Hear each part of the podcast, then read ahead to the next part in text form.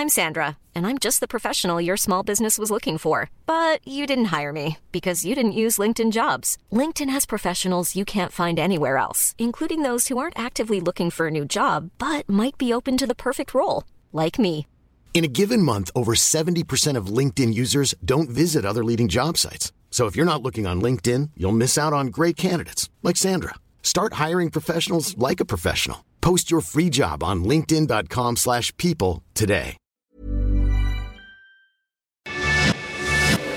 Te lo cuento. Tu dosis diaria de noticias. Hola, soy Pau Mendieta y aquí te va tu dosis diaria de noticias. Te lo cuenta, te lo cuento.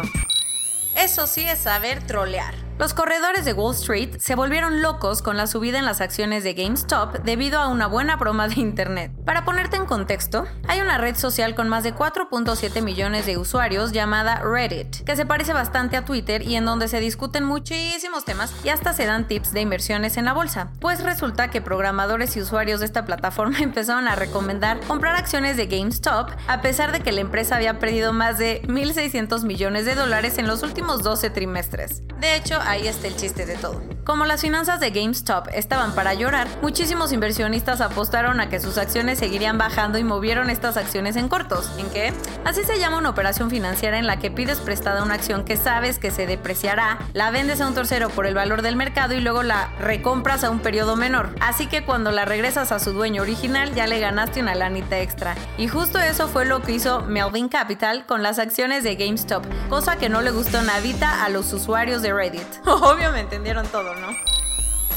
Y entonces, cerca del 44% de las menciones que aparecían en la plataforma recomendaban comprar activos de la tienda de videojuegos, todo para darle en la torre a Melvin y otros hedge funds. Esto hizo que GameStop empezara a subir de manera descontrolada al punto de subir en casi un 700%. Obvio, la subida ocasionó que el tiro le saliera por la culata a Melvin Capital y todos los que estaban cortos. Ya se registraron pérdidas por más de 5 mil millones de dólares. Repito, muy fácil de entender todo esto. Después de muchas negociaciones, Aeroméxico llegó a un acuerdo para renegociar el contrato colectivo de trabajo y poder reestructurar financieramente a la empresa. La línea aérea necesitaba bajarle a los costos laborales para poder acceder a todo el financiamiento de mil millones de dólares que recibió para salir del bachecito en el que los ha dejado la pandemia. Pero después de un estira y afloja con los sindicatos de pilotos y sobrecargos, los empleados acordaron bajarse el sueldo, recibir permisos sin goce de sueldo y hasta despedir a algunos trabajadores. Con esta movida, Aeroméxico tendrá un ahorro de 350 millones de dólares. General Motors sorprendió a medio mundo con el anuncio que hizo ayer al punto que muchos expertos creen que podríamos estar ante el mayor cambio de la industria automotriz. En décadas, vaya. Pues de qué se trata? General Motors dijo que tiene planeado vender exclusivamente autos, camiones y suburbans y SUVs electrónicos a partir de 2035, dejando de lado por completo los vehículos que usan gasolina o diésel. Además aseguró que para esa fecha todas sus plantas de producción tendrán que funcionar con energías renovables. Con esto la empresa busca lograr su meta de ser neutra en emisiones de carbono para el 2040. Bendito Dios, venga ecología. La fuga de nitrógeno líquido en una planta avícola de Georgia, Estados Unidos, dejó 6 personas muertas y 12 hospitalizados. Cerca de las 10 de la mañana, policías y bomberos del poblado de Gainesville fueron alertados sobre un accidente en la planta de Prime Pack Foods, una importante empresa productora de pollo. Las primeras investigaciones señalan que todo se pudo deber a la ruptura de una tubería, lo que provocó que el gas asfixiara a los empleados, pero las autoridades se comprometieron a llevar a cabo una investigación completa para determinar con certeza qué fue lo que pasó.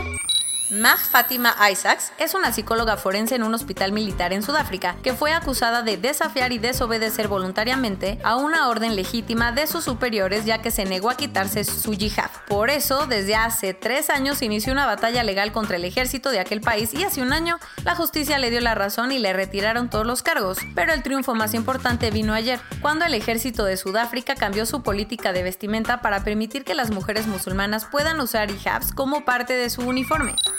La obra de Sandro Botticelli sigue rompiendo todos los récords, porque ayer Young Man Holding a Rondell fue vendida en la sede de Nueva York de Sotheby's por 92.1 millones de dólares. La obra inició la puja en 57.6 millones de dólares y en menos de 4 minutos llegó a la exorbitante cantidad de la que fue vendida. El precio no es casualidad porque el cuadro tiene más de 540 años de antigüedad y está en perfectas condiciones, además de ser uno de los tres Botticelli que aún está en manos privadas.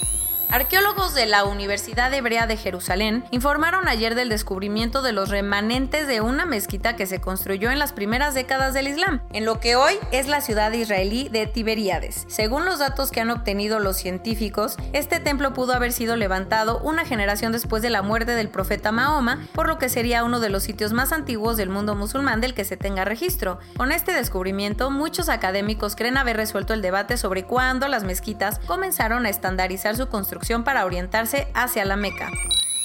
Coronavirus global en el mundo. A nivel global ya hay más de 101.378.000 casos y hasta ayer en la noche al menos 2.188.000 personas habían muerto. En México, 1.825.519 personas se han enfermado de COVID-19 y desafortunadamente 155.145 han muerto. Lo bueno es que 657.842 personas ya han sido vacunadas. Esto quiere decir que en un solo día se registraron 18.670 nuevos casos y 1.506 fallecimientos. Por eso te exhortamos a quedarte en casa.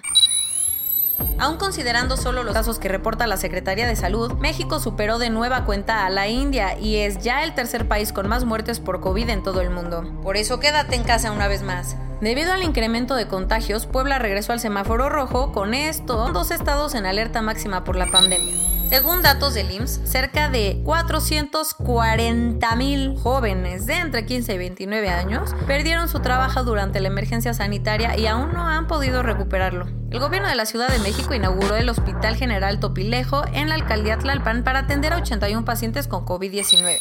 Como no encontraron datos suficientes para determinar su eficacia en personas de la tercera edad, las autoridades de Alemania recomendaron no administrar la vacuna de AstraZeneca a las personas mayores de 65 años. Novavax, la farmacéutica apoyada por el gobierno estadounidense, informó que su vacuna ofrece una protección robusta contra el coronavirus, aunque reconoció que no es muy efectiva para atacar la variación del SARS-CoV-2 vista por primera vez en Sudáfrica. Con la llegada de 2 millones de dosis de la vacuna china Sinovac, Chile está listo para empezar su campaña masiva de vacunación el próximo miércoles. El primer ministro de Portugal aseguró que el país está en una terrible situación por lo que cerrarán su frontera con España y prolongarán el confinamiento obligatorio hasta mediados de febrero. Una pareja de millonarios canadienses podrían enfrentar una condena de prisión por volar a una comunidad alejada de Canadá para ponerse la vacuna destinada a la población indígena y vulnerable. Ah, qué poca. Para evitar más casos, China le prohibió regresar al país para el Año Nuevo chino a más de 300 millones de sus ciudadanos que viven en el extranjero. Y esto es todo por hoy. Nos vemos la siguiente semana con tu nueva dosis de noticias. Pau Mendieta se despide.